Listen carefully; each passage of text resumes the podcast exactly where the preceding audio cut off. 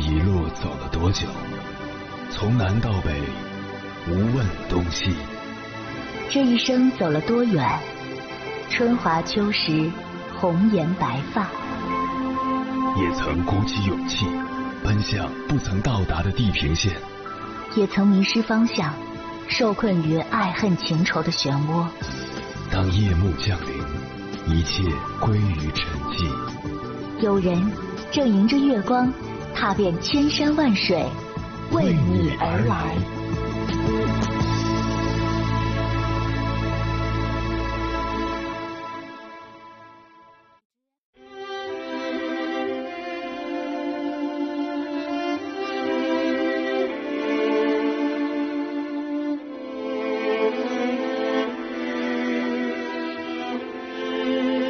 前段时间看到了俞敏洪关于人际关系的一篇演讲，他说了这样一句话，让我印象深刻：不要浪费时间追逐无效的关系，只有对等的人际关系才是有效关系。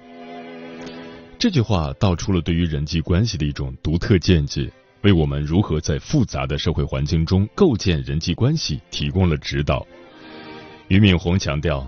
当我们试图在人际关系中寻找某种不对等的优势或利益时，关系往往不会持久，因为不对等的存在，往往是一方在另一方的压力下不得不做出某种程度的妥协或牺牲。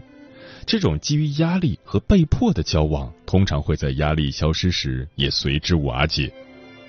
他进一步解释说，真正有效的人际关系应该是对等的。对等意味着，在两个人之间，没有一方可以单方面依赖另一方，也没有一方可以完全控制另一方。这种关系的建立，需要双方都能在某种程度上给予和接受，也只有互惠互利，关系才能持久。俞敏洪所说的对等，其实是一种权力姿态。人都是慕强的，权力不对等的关系必定普遍存在，比如。老师与学生、领导与员工、明星与粉丝、医生与病人，这些典型的不对等关系中，后者对前者多少有些滤镜；而在友情、爱情等亲密关系中，也是存在权力的角逐。见面都是他说了算，他想见你总是临时说来见你，你想见他时却未必见得到。只要他提要求，就算自己不愿意，也会去做。完全不考虑自己能不能做到，适不适合去做这件事。在亲密关系中，权力高的一方往往符合社会性成功的定义，他们社会资源更好，经济实力更强，学识更高，名声更好，或者心理更强大。他们会物化他人，把他人当作自己实现目标的工具。他们选择亲密关系，以自身的满足为第一要求。并理所当然的认为对方应该迎合自己，毕竟自己很优秀。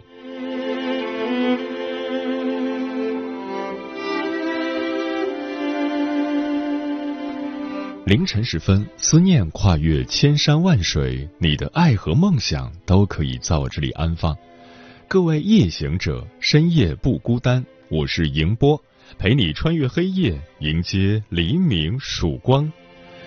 今晚跟朋友们聊的话题是：不对等的关系还要继续吗？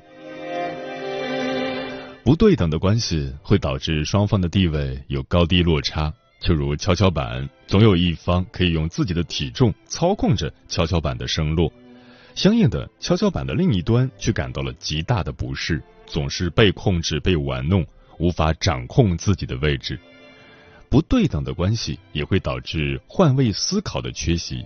强势的那一方总会从自己的角度出发，用自己的阅历与人生经验去和对方打交道，却从不考虑弱势一方的具体情况。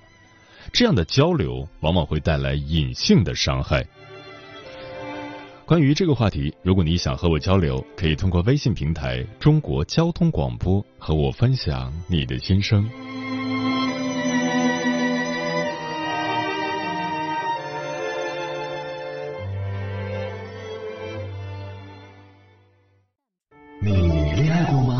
结婚算了？俺都有孙子了。呃，一直都单身啊。爱过，你有梦想吗？我希望多拉点生意，给孩子攒点钱。年轻的时候想当个舞蹈家。当然有啊，不过 我只想给自己打工。我一直想开个花店。你走过千山万水吗？跑了二十多年车，哪儿没去过呀？我也是个旅游达人，山山水水都看过。还没走过，不过呢，我想以后是不是能够环游世界？追星算吗？从一个城市跑到另一个城市。那你呢？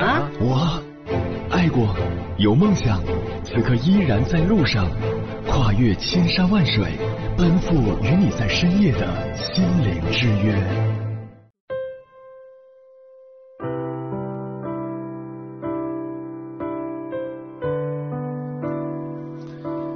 在辉哥奇谈的公众号上看到一个女孩的求助，她说：“我在国外留学，遇到一位补习老师，我没有家人在身边，他几乎天天跟我在一起，给我上课，当然收费也很高。我最近放假回国，突然发现，当他不回我信息，或者我得不到我想要的答案的时候，我就觉得心里很难受，胃也不舒服。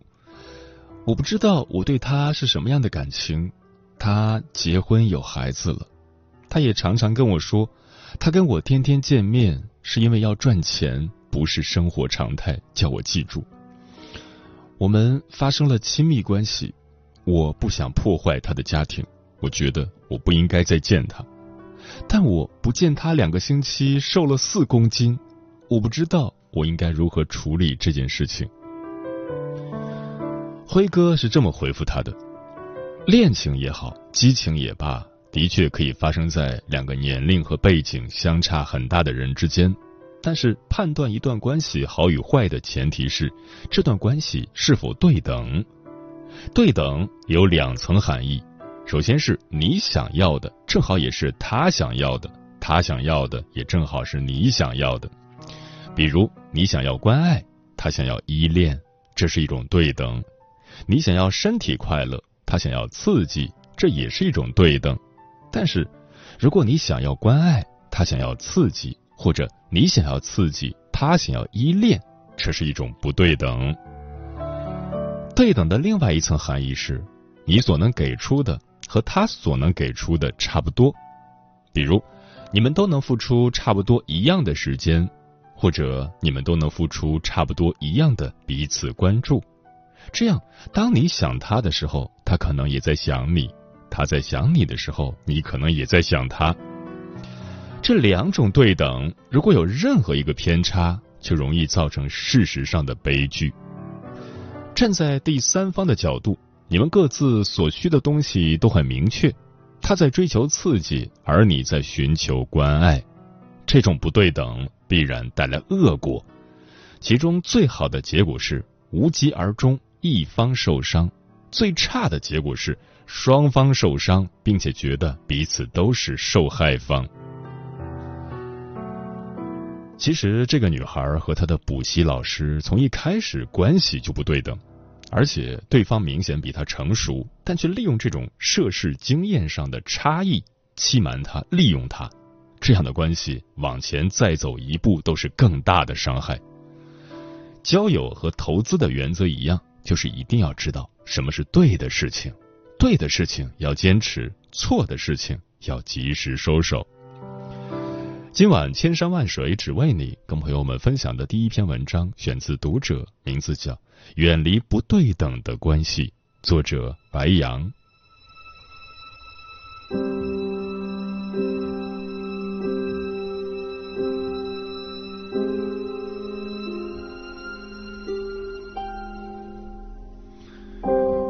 人的一生会遇到很多人，有的人起初相谈甚欢，相见恨晚，最后却渐渐远离，不相往来。随着年岁渐长，你会发现，不能长久的关系，大多都是因为关系不对等。结识能量、认知对等的朋友，我们才能彼此赋能，逐光而行。能量不对等。看过一个视频。静雅和大学同学一诺毕业后一起去山区支教。大学期间，两人是形影不离的朋友。到了山里，两人的关系却发生了变化。一诺总是抱怨环境差，教室里没有多媒体，宿舍里没有热水器，而且从早到晚都在上课，累得慌。静雅不觉得苦和累，反而认为山里空气清新，风景宜人，让自己心情舒畅。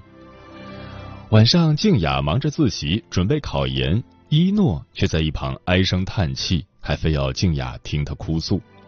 每次哭诉完，一诺的情绪得到了释放。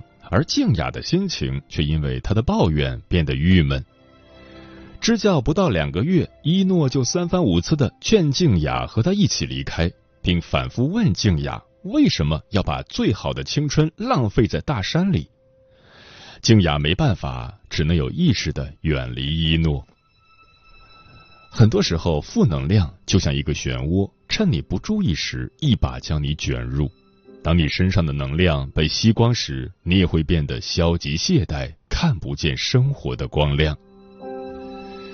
有位作家说：“那些充满负能量的人，会在不知不觉中偷走你的梦想，使你渐渐颓废，变得和他们一样平庸。”生活中的每个人都是一个能量体，人与人的交往本质上就是能量的流动。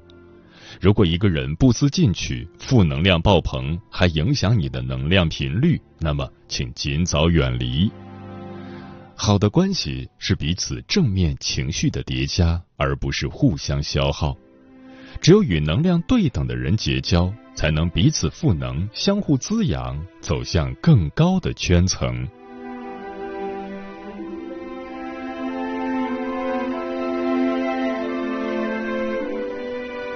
付出不对等。作家老杨的猫头鹰写过一位英语老师小张的经历。小张和同事是通过培训认识的，后来合租成为朋友。两人住在一起，都是小张下厨做饭。每次出去买菜，朋友也从不主动买单。到做饭的时候，他和朋友商量做什么菜吃，朋友总是淡淡的回一句：“随便嘛”，然后就去看手机了。朋友完全把做饭这件事当成了小张的分内之事。令小张崩溃的是，每晚下班回家，朋友都要找他帮忙，有时是请他翻译一句名言，有时是请他翻译一下视频字幕，甚至还请他帮别人翻译文章。小张说，翻译非常耗时，需要查很多资料才能翻译的准确。一次，小张因为实在太累，拒绝了朋友。没想到朋友立刻变脸，几天后小张就搬走了。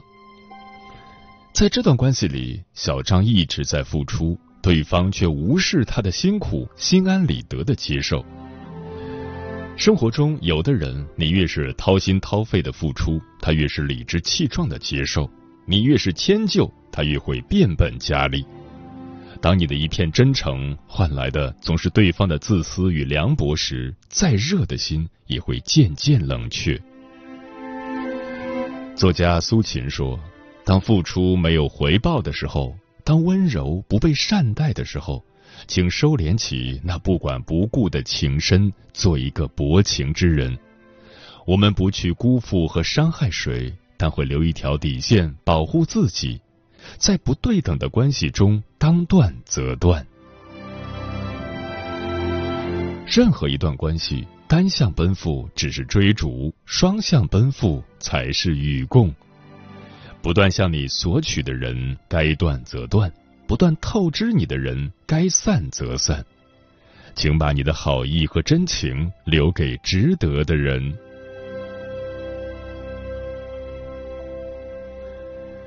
认知不对等，与认知水平相当的人交流是互相探讨，和不同层次的人沟通是自我消耗。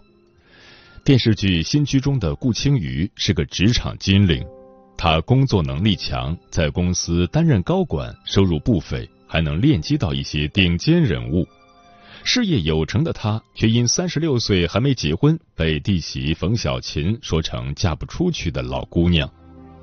冯小琴文化程度不高，结婚八年一直在家做全职主妇，日常生活都是围绕家人转，偶尔和朋友在一起也是谈论家长里短。在冯小琴的认知里，女人就应该找个对象结婚生子，可在顾青瑜眼里，结婚并不是必选项。有喜欢的工作和喜欢的人谈恋爱，活在当下就好。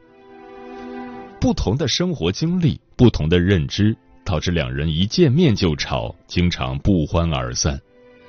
冯小琴看不惯这个小姑子，顾青瑜也看不起这个弟媳。很认同一句话：酒要与知你者对饮，话要与懂你者畅聊。很多时候，不在同一认知层次的两个人，思维也不尽相同。如同你站在山巅看到的是一片汪洋，他站在半山腰看到的却是一片荒凉。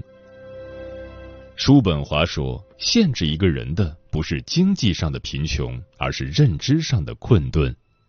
与认知不同的人相处，不亚于打一场心理攻坚战，彼此身心俱疲。”你的苦闷，他无法懂得；他的彷徨，你也无法感同身受。与其浪费精力去和不同层次的人较劲，不如留出时间提升自己，迈向人生新的高度。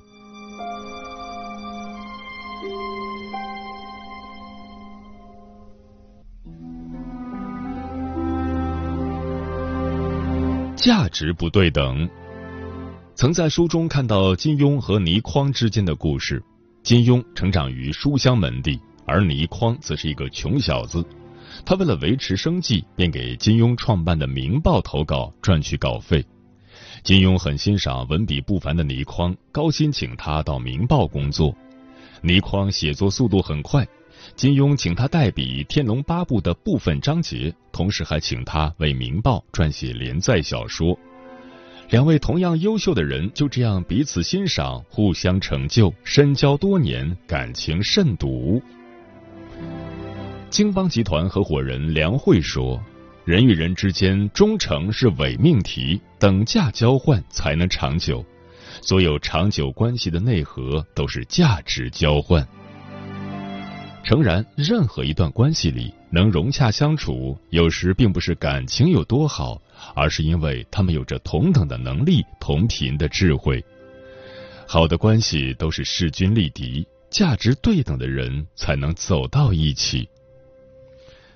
前段时间，朋友告诉我，他不打算和之前的同事一起做短视频了，问我有没有合适的人推荐给他。问其原因，是那位同事不会写文案，剪辑水平也很差。两人合作期间，大部分的工作都是朋友一个人完成的。久而久之，朋友感到心累，于是想终止合作。说到底，社交的本质就是彼此资源的相互匹配。你帮别人搭桥，别人帮你铺路。生活中，当两个人价值交换长期不对等时，无论曾经多么亲近，都会渐行渐远。与价值对等的人来往，关系才能更加长久。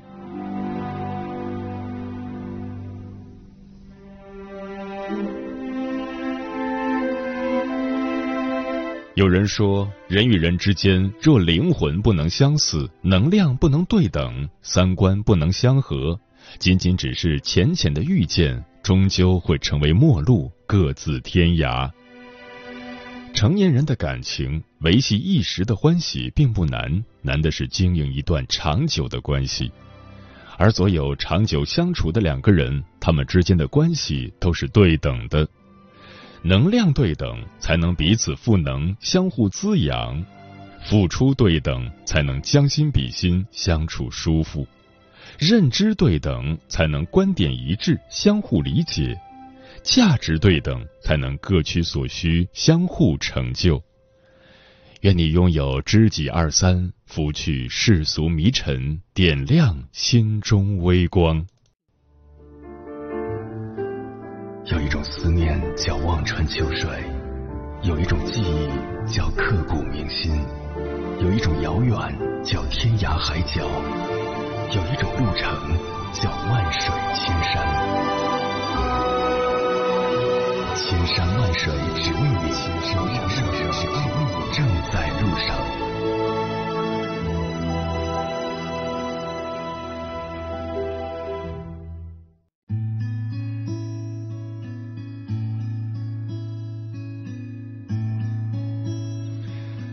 谢此刻依然守候在电波那一头的你，我是迎波。今晚跟朋友们聊的话题是不对等的关系还要继续吗？对此你怎么看？微信平台中国交通广播，期待各位的互动。桃子说，不对等关系的存在，往往是一方高攀了另一方。关系之所以还在继续，一是因为对方的感激，二是因为谁都喜欢被爱。老张说：“不对等是常态，能稳定存在，并且双方没有因此产生矛盾，那就是合理的。也就是俗话说的‘一个愿打，一个愿挨，各取所需罢了’。”玄宝说：“大可不必，朋友也好，情侣也罢，因为这种关系，一方总是迁就着另一方，是很难保持长久的。好的关系是你知我冷暖，我懂你想要什么。”风林说：“真正适合你的人是不需要你去苦苦追逐的，他会在你累的时候停下来等你，再拉着你的手一起慢慢往前走。如果一段关系让你精疲力竭，经过一番努力又无法改变，那就请你停止内耗，及时结束这种不对等的关系，放过自己，然后告诉自己：我值得拥有更好的。”君然是我说，只有对等的关系才能彼此滋养，而不对等的关系，纵然一时勉强，最终也摆脱不了分道扬镳的命运。启梦木良说，没有必要继续了。爱情是最明显的，一段关系如果不对等，两个人就不可能在同一水平上沟通，结果只能是渐行渐远。何必为难了对方，尴尬了自己？季建清无不喜说：“人与人之间的关系有太多变数，没有规律可循。亲密关系会变质，低谷期的关怀会使原本陌生的关系马上升温。形影不离的人会在某次平淡的告别后渐行渐远。”书童说：“在所有的人际关系中，强者有强者的共性，敢要敢放敢反目，雷霆的手段配合强烈的目标导向。”而权力低的那一个，并不一定是能力有多差，而是太理想、太柔软、太为他人考虑，所以总是在迎合，总是在委屈自己，总是不快乐。嗯，说的很深刻。在不对等的关系中，权力高的一方更愿意在另一方身上不断进行服从性测试，而不是去爱他。最令人心疼的，莫过于人家明明一字未提“我爱你”，你却句句都是“我愿意”。好在，但凡是不对等的关系都不会长久，要么就是强势的一方玩腻了，要么就是弱势的一方心痛到极致了，不得不放手。总之，愿我们每个人都可以学会爱自己。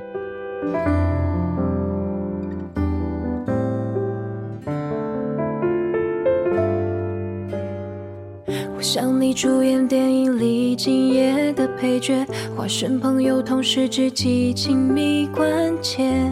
你用平淡的不拒绝来回应我表现出的情感热烈。我们像情侣约会，唱歌、晚餐、逛街，也没玩倾诉、煲电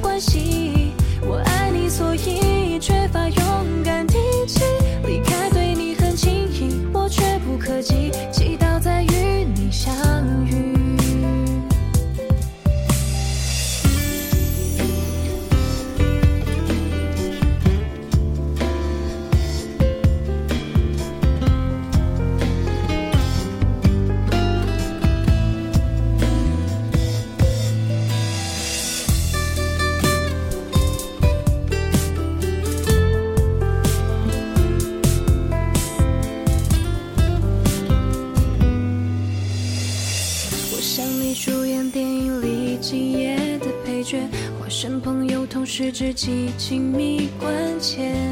你用平淡的不拒绝来回应我表现出的情感热烈。我们像情侣约会、唱歌、晚餐、逛街，也没玩倾诉、煲电话就足够了解。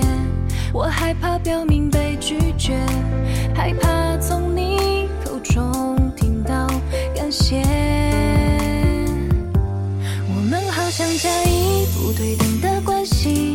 系，像爱情赋予你最绝对的权利，难过、心酸、委屈，我都觉得合理。主动永远比被动更小心翼翼，我们更像加一不对等的关系。我爱你，所以缺乏勇敢提起离开，对你很轻易，我却不可及，祈祷再与你